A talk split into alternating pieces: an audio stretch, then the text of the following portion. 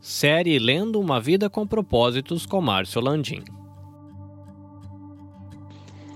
Ao ler esse livro, nós precisamos crer que Deus é soberano, é o Criador de todas as coisas, que todo o poder vem dele, é dele e ele é amor. Entender qual é o propósito de Deus para as nossas vidas faz com que a gente entenda também quem é esse Deus que tem esse propósito. E o capítulo 2 começa falando que você não é um acidente. Isaías 44, 2 diz: Eu sou o seu Criador. Você estava sob meus cuidados mesmo antes de nascer. Que coisa linda isso, né? Muito antes da gente ser concebido pelos nossos pais, Deus já nos havia concebido em sua mente. Deus já tinha um propósito, Deus já tinha uma ideia, ele já tinha uma escolha, como nós seríamos, qual seria o nosso tipo físico, quais seriam os nossos talentos, os nossos pais. A Bíblia diz: Tu me conheces por dentro e por fora, conheces cada osso do meu corpo. Conheces exatamente como fui formado, parte por parte, como fui esculpido e vim existir. Olha só, Deus não só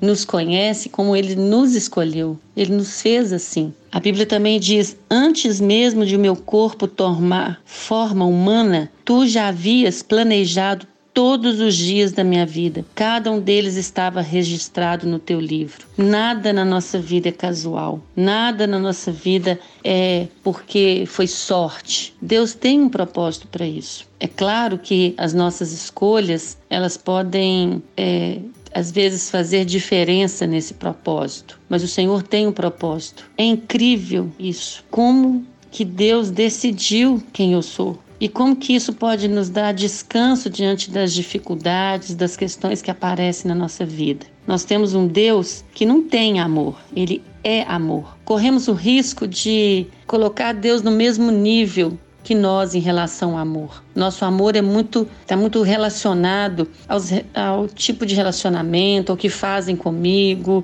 a quem eu sou, quem o outro é. O amor de Deus não. O amor de Deus é incondicional, ele é e é esse amor que fez com que ele, muito antes de estabelecer as fundações da terra, ele já nos tinha em mente e já tinha nos escolhido como foco do seu amor. Sabe o que é isso? Que coisa maravilhosa! Nós somos o foco do amor de Deus. Nós somos aquele que tem maior valor em toda a criação. E é impressionante que muitas vezes nós não nos valorizamos. Nós permitimos que os valores do mundo sejam maiores e mais influenciadores na nossa vida e na nossa mente do que o valor que Deus nos dá.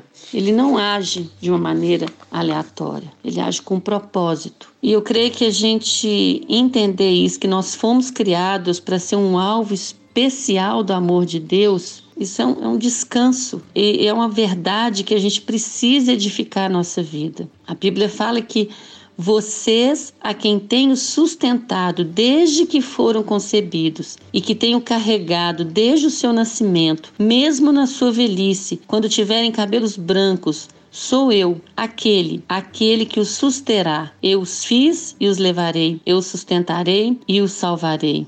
Nós não somos frutos de acidentes aleatórios do universo. Há um Deus que fez tudo por uma razão e por isso a nossa vida, a sua vida tem um profundo significado. O que nos define não são os nossos pais, não são às vezes os traumas que nós passamos, as dificuldades, aquilo que nos faz sofrer. O que nos define é o amor de Deus. É Ele que faz com que possamos ter convicção de que somos amados e que temos um propósito nessa terra, porque nós não somos um acidente. Eu queria que você meditasse nessa pergunta. Tendo a consciência de que Deus me criou de forma exclusiva, que áreas da minha personalidade, formação e aparência física tenho tido dificuldade em aceitar? Deus te abençoe.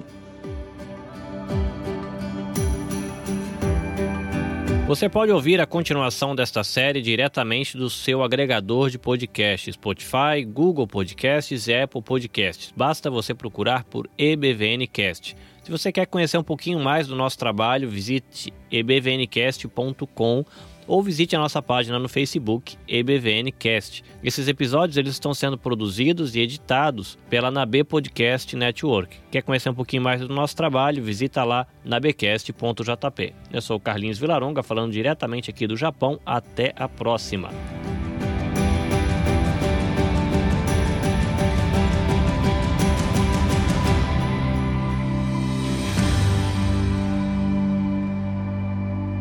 皆さんさようなら。